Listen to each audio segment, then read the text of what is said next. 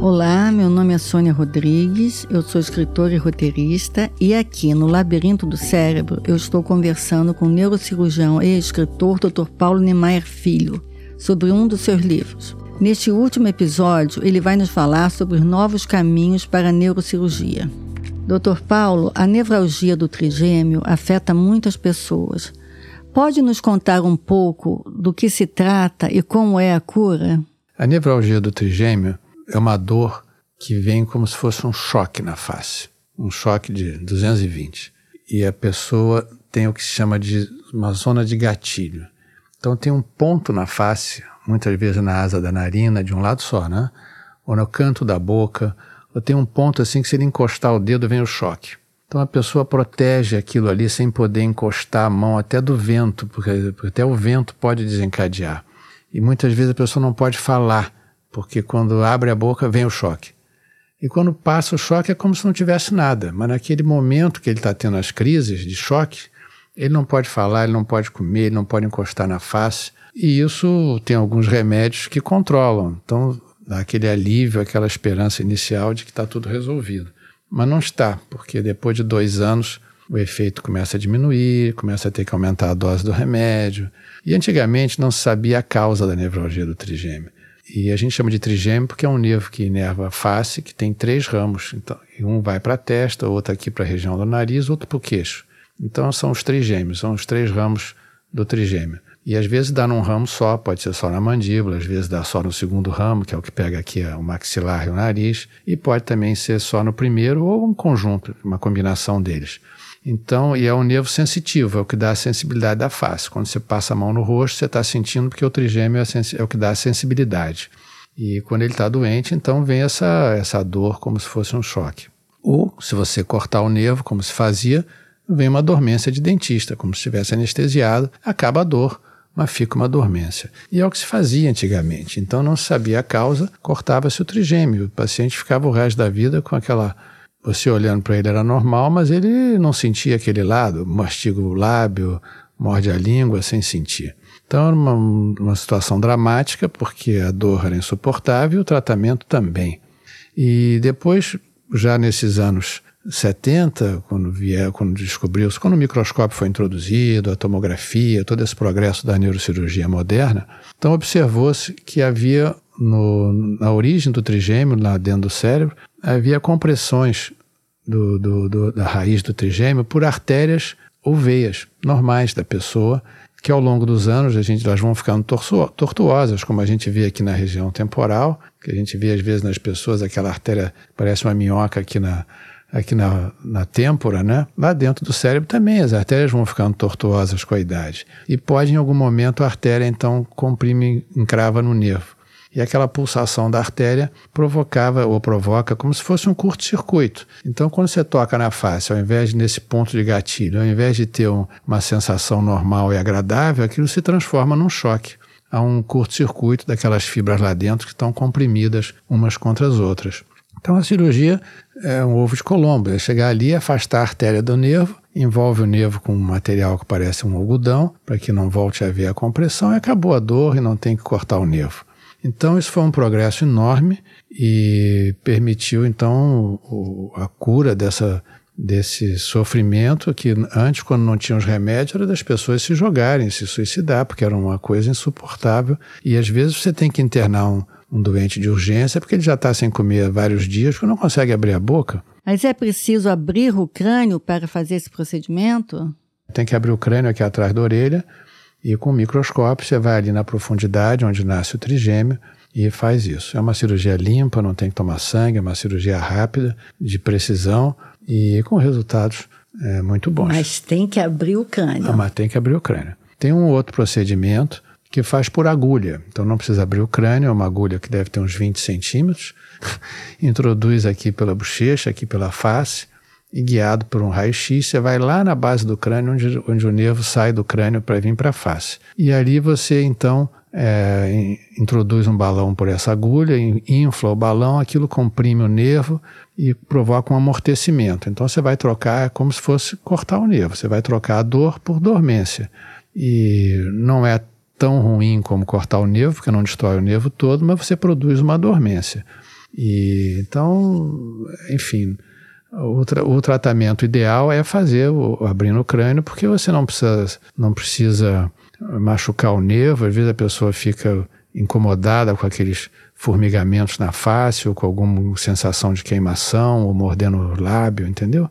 Então o ideal é fazer por trás, atrás da orelha, abrindo o crânio, e a menos que haja uma, uma preferência total do doente por fazer pela agulha. No seu livro, você conta a história de uma, uma paciente que lhe procurou que tinha um tumor é, que comprimia o nervo facial e que aí você tirou o tumor e ela ficou com a paralisia facial e ficou desgostosa. É, essas coisas são, esses distúrbios estéticos são muito difíceis de serem assimilados, né? E, então isso aí é, é um risco que existe quando o paciente que tem tumor do acústico. O tumor do acústico é um tumor benigno que nasce no nervo é, vestibular, que é o nervo do labirinto, e é um nervo que corre junto com o nervo da audição.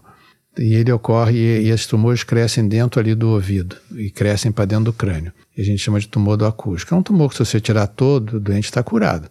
Mas se deixar crescer, ele vai chegar a um ponto que vai morrer disso, porque é benigno se for tratado. E nessa tentativa de tirar todo, quanto maior o tumor, maior o risco de ter uma paralisia facial, porque o nervo facial também corre junto com, com o nervo da audição e com o nervo vestibular. Então, quando o tumor é grande, você nem vê o nervo facial, ele vira uma fitinha, uma coisa, um fio de cabelo. E pode, às vezes, acontecer isso. Então, é, esse caso eu contei porque eu fiquei satisfeito, por um lado, porque tinha resolvido o problema, tinha salvo, tirado aquele tumor grande, tão grave, porque pelo tamanho que estava, já com compressão do tronco cerebral. Mas a doente, quando se olhou no espelho, me disse: se eu soubesse que era assim, eu preferia ter ficado com tumor. Eu entendi perfeitamente, apesar de que tivesse, nós tivéssemos recursos para contemporizar aquela paralisia, nunca seria original, nunca seria como ela nasceu. E, por outro lado, aquela minha satisfação de tirar o tumor não, não, não correspondeu à expectativa dela, né? E a partir desse ponto, eu mudei um pouco a conduta em relação a esses tumores, que era o que se preconizava na época, tem que tirar tudo, tem que tirar tudo. A partir dali eu passei a, se for preciso, deixar um pedacinho, mas não tire tudo, porque a paralisia facial é incapacitante.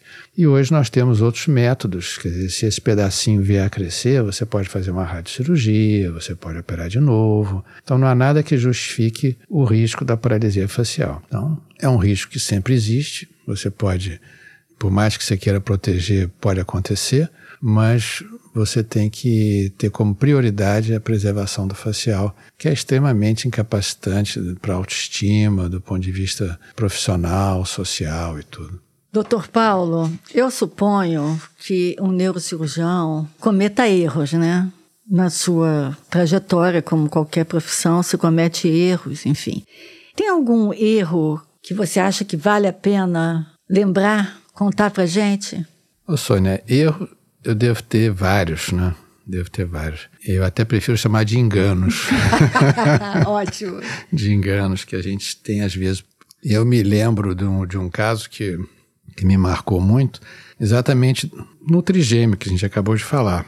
Essa técnica do trigêmeo, eu há muitos anos eu estava nos Estados Unidos fazendo um treinamento num laboratório de microcirurgia, operando em rato e tal. E lá na hora do almoço tinha uma cesta assim com muitos vídeos e eu via, botei um vídeo daqueles para assistir e vi essa técnica da descompressão das artérias que comprimiam o nervo e eu fiquei muito impressionado porque era uma coisa que não se conhecia, era uma coisa nova que estava acontecendo lá.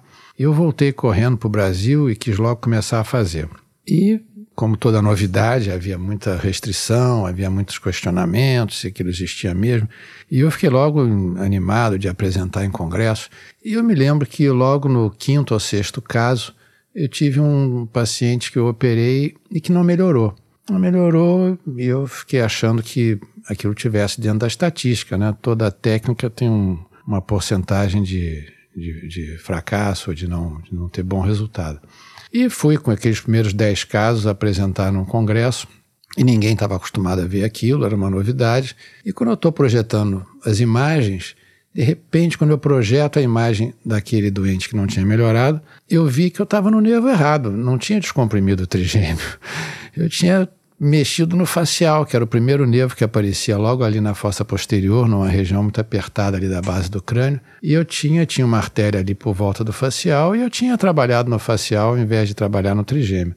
Aí eu rapidamente mudei o, a imagem para que ninguém se desse conta e ninguém se deu conta. E eu saí dali, no dia seguinte no consultório, liguei para o doente, já tinha um ano que eu tinha operado ele, ele continuava com dor, eu mandei chamar ele de volta e expliquei a ele que estava revendo o caso dele, que a gente podia melhorar, enfim, convenci ele a operar de novo. Fui então no trigêmeo de maneira correta agora e ele ficou bom. Então foi engraçado porque eu precisei ver num, num congresso projetado na parede para me dar conta que estava errado e ninguém percebeu. E eu corri ali depois para para corrigir. Felizmente não fiz mal a esse doente, ele não teve nenhuma sequela e ficou curado. Esse eu nunca, esse é um caso que eu nunca me esqueci. Muito bom. Eu imagino que a neurocirurgia tenha avançado muito desde a sua entrada na profissão. Hoje, quais são as principais diferenças que existem em relação ao início da sua carreira? É, é a neurocirurgia mudou, quer dizer, mudou completamente. Você pode imaginar o, o, o impacto que foi a, o surgimento do primeiro exame que visualizou o cérebro, que foi a tomografia computadorizada.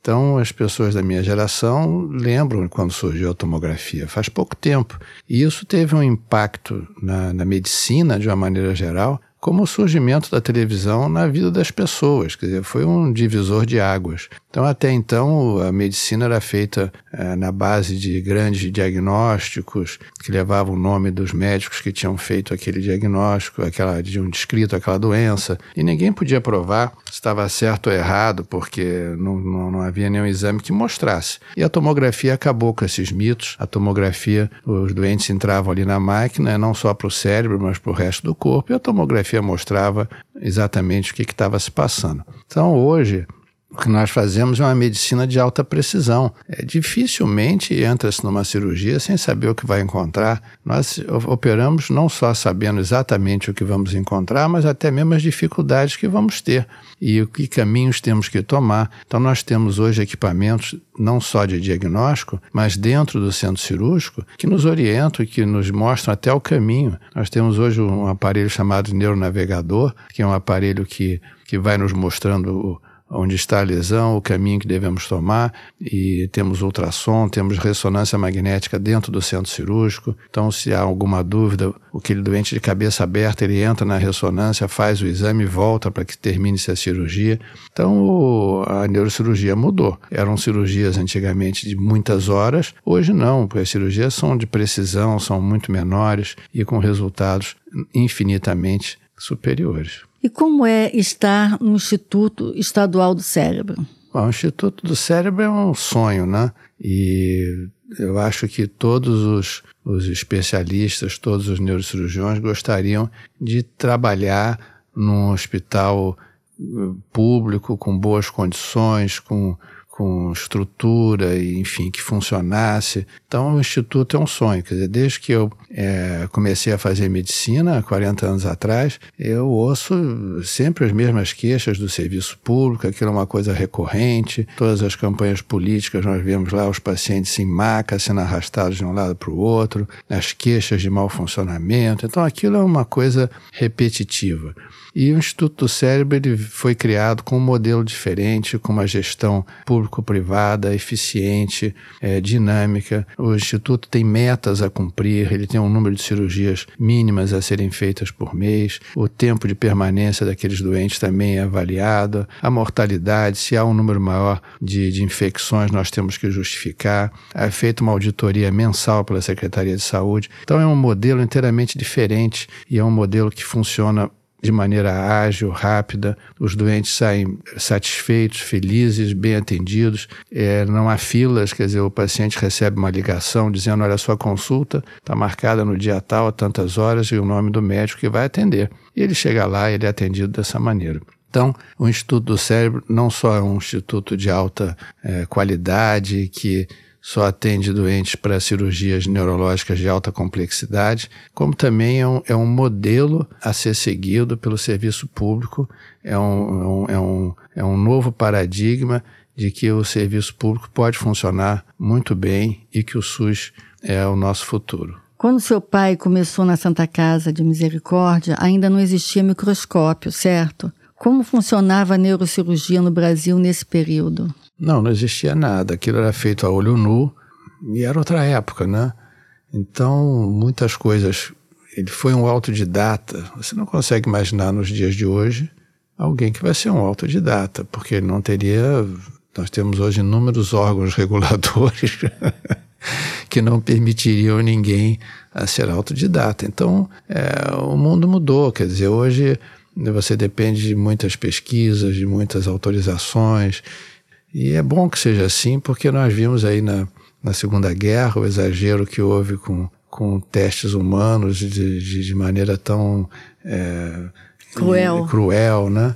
E sem nenhuma base é, científica, enfim, pelo contrário, experiências as mais primárias.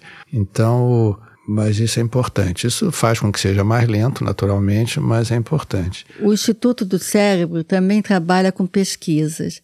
Destacaria alguma? Nós temos uma pesquisa agora, por exemplo, que é em andamento no Instituto do Cérebro. Temos duas muito interessantes, sendo que uma observacional e que está parada agora por causa dessa pandemia, em que o país só está voltado para isso, mas que é o efeito do, do vírus Zika nos tumores cerebrais malignos. Então, o Instituto do Cérebro recebeu na, pandemia do Zika, pandemia não, na, na epidemia né, do Zika, um, os, essas crianças que desenvolviam microcefalia causadas pelo vírus eram encaminhadas ao Instituto do Cérebro para fazer avaliação, para e então todas essas, o estado todo, o estado transformou o Instituto do Cérebro como centro de referência. Então essas crianças vinham para lá e faziam ressonância e todo tipo de exame.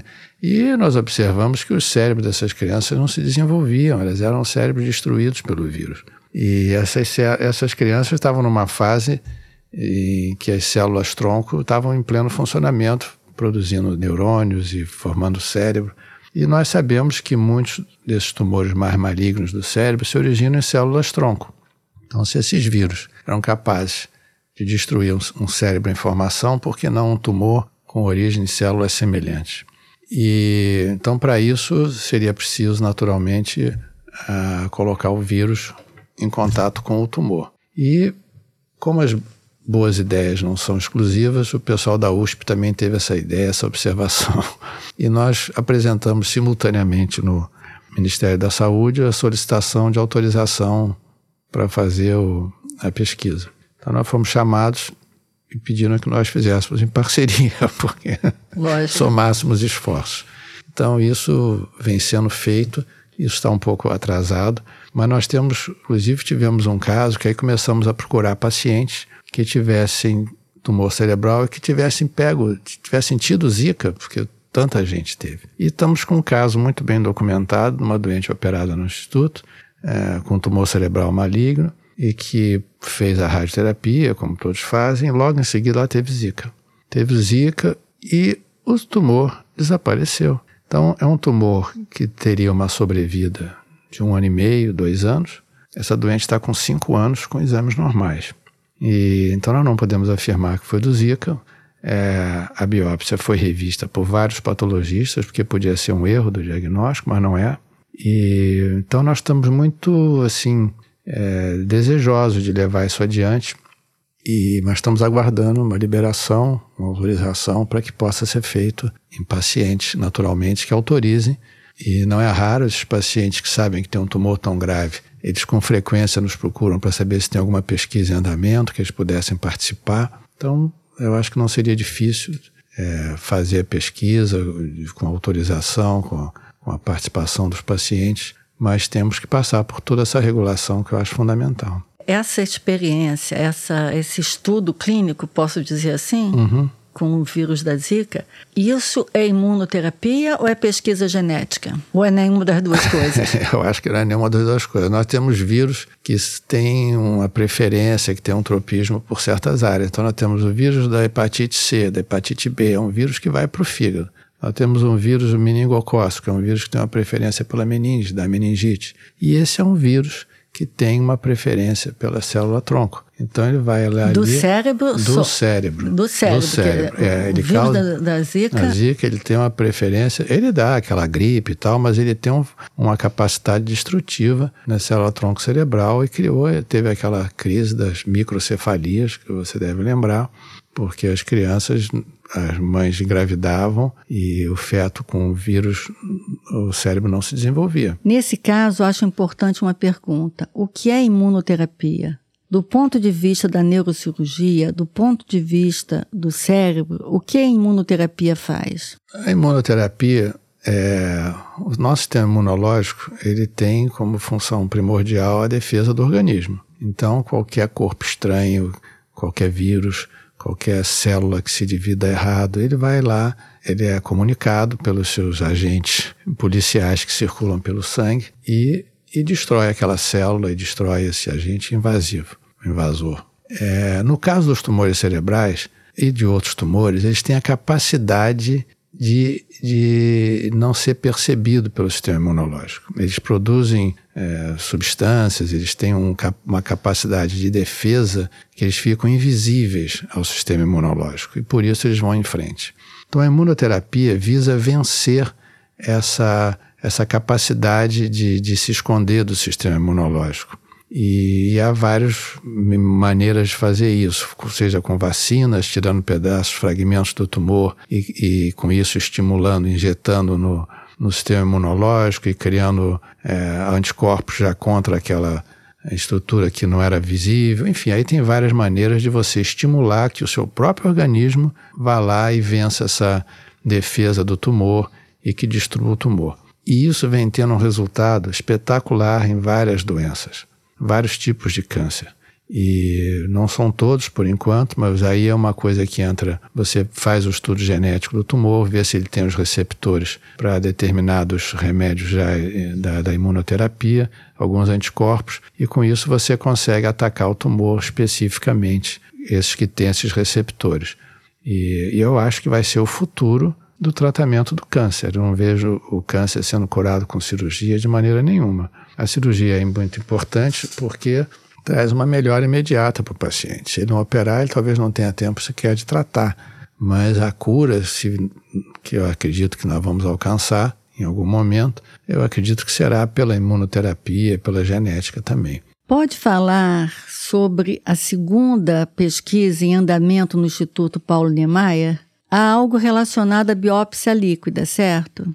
A biópsia líquida é um progresso também que a gente vem tentando é, que seria fazer o diagnóstico do tumor pelo exame de sangue. Então, esses tumores, eles soltam fragmentos de DNA, de microRNA, que se chama, que é uma subunidade do DNA, na circulação. E se algumas doenças já são, já podem ser identificadas, mas ainda o tumor cerebral ainda não. Então, quando você fizer um check-up, você vai fazer, vai ver se você está anêmico, se não está, como é que estão, uh, como é que está o seu colesterol e vai ver também se os marcadores tumorais estão normais. Se você não tem nenhum tumor em alguma parte do, do cérebro ou do, ou do organismo. Então, isso caminha para você fazer um diagnóstico pelo exame de sangue. Mas já existe isso? Isso já existe a nível de pesquisa.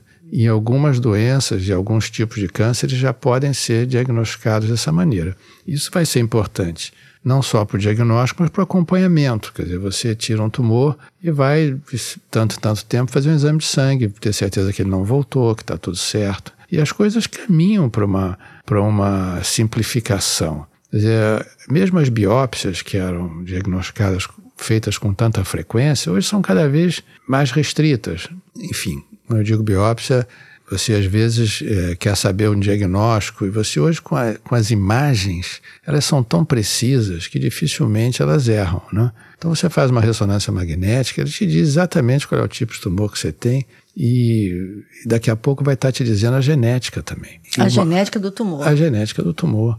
E provavelmente, quando chegar a esse ponto, você já sabendo isso tudo, você já vai saber qual é o remédio. Talvez você não precise operar. Então está tudo caminhando para uma simplificação, quer dizer, as cirurgias eram enormes, hoje são menores, as biópsias são mais restritas e eu acho que nós vamos chegar um dia que vamos dizer, nossa, imagina que antigamente abriu uma cabeça. Vai ser um espanto. Vai ser um espanto. E hoje mesmo, quando o doente vem ao consultório, ele já tem tamanha noção do progresso que quando eu digo, olha, tem que tirar o tumor, e o doente diz, mas tem que abrir a cabeça, porque para ele já não é concebível ter que abrir a cabeça. Mas não tem um laser? E tem que abrir a cabeça em todos? Ah, sim, para tirar, como é que vai fazer? Só se for. Mas abre uma área, né? É. Eu acho tem que, que é... abrir, só, só o Copperfield pode tirar. Ótimo Entendeu? isso. Você vê que você mesma fica surpresa de ter que abrir a cabeça. A é, tendência é, é, não ter que Porque aneurisma, por exemplo, que antes tinha que abrir a cabeça, aneurisma hoje nem sempre tem que abrir a cabeça. Né? Isso, né? nem sempre ainda há casos que tem que abrir. Mas até 10 anos atrás não não se concebia outra maneira de tratar aneurisma. Você tinha que abrir, não tinha jeito. Então, os aneurismas, provavelmente, com o tempo, todos poderão ser resolvidos dessa maneira, ou de uma maneira ainda mais simples. Mas hoje há casos que, a, que, os catéteres ainda não resolvem e que tem que operar. A cirurgia continua abrindo a cabeça. Abrindo a cabeça. Tá. Esse, esse, isso que a gente conversou agora foi sobre o futuro que se pode prever da neurocirurgia, né? Quer dizer, para os tumores, para as doenças que afetam o cérebro. Quer dizer, na verdade, a imunoterapia e a genética vão afetar os tumores, né? Não vão não vão funcionar para outras coisas, para aneurisma, por exemplo? É, eu acho que para isso não, mas nós vamos ter tratamentos menos invasivos. Quer dizer, hoje a, a tônica hoje da modernidade é falar em tratamento minimamente invasivo, então, cirurgias minimamente invasivas. Os doentes vêm ao consultório, doutor, isso é feito por endoscopia, é feito por laser, eles já têm a noção de que a coisa é minimamente invasiva. E a tendência futura é que não tenha invasão nenhuma, né? É, eu vou agradecer aqui ao Dr. Paulo Niemeyer Filho. Eu preciso dizer filho, porque o precursor da neurocirurgia no Brasil é o Dr. Paulo Niemeyer, que a gente não chama de Dr. Paulo Niemeyer pai, claro, apesar de ser esse o nome do Instituto do Cérebro, o Instituto Estadual do Cérebro, o IEC, que eu acho, aliás, uma homenagem justíssima né, a um pioneiro como ele. Eu queria agradecer a sua participação. Tenho certeza que esse podcast vai informar e instruir e assustar muita gente que é acomodada em relação ao cérebro. Muito obrigado. Eu queria fazer aqui uma, uma homenagem aqui ao professor Eliseu Paglioli, que foi na realidade o primeiro neurocirurgião do Brasil e fez a formação dele na França com Demartel, que foi o primeiro neurocirurgião francês, foi para o Rio Grande do Sul e o professor Paglioli então foi o primeiro numa época que não existia nada e ele depois foi prefeito de Porto Alegre, foi ministro da Saúde, foi tudo. E eu atribuo a meu pai o pioneirismo da neurocirurgia moderna, que foi quem introduziu todas as técnicas modernas, o microscópio, tudo que se faz hoje. É ele que foi quem foi pioneiro. Mas o Palholi foi o número um no Brasil. Tá certo. Muito obrigada, então, doutor Paulo. E a gente está encerrando aqui essa primeira temporada. Eu espero que a gente tenha outras temporadas dessa série no Labirinto do Cérebro. Queria agradecer também a General Electric Healthcare por ter patrocinado, né, ter acreditado nessa ideia que eu acho que é uma coisa importante de se divulgar em relação ao cérebro. Essa toda essa riqueza de informações sobre o cérebro. As entrevistas dessa temporada do podcast No Labirinto do Cérebro foram feitas por Sônia Rodrigues, com pesquisa adicional de Clara Henriques. Produção do Estúdio Rastro, patrocínio exclusivo da General Electric Healthcare. Obrigada pela companhia e até a próxima.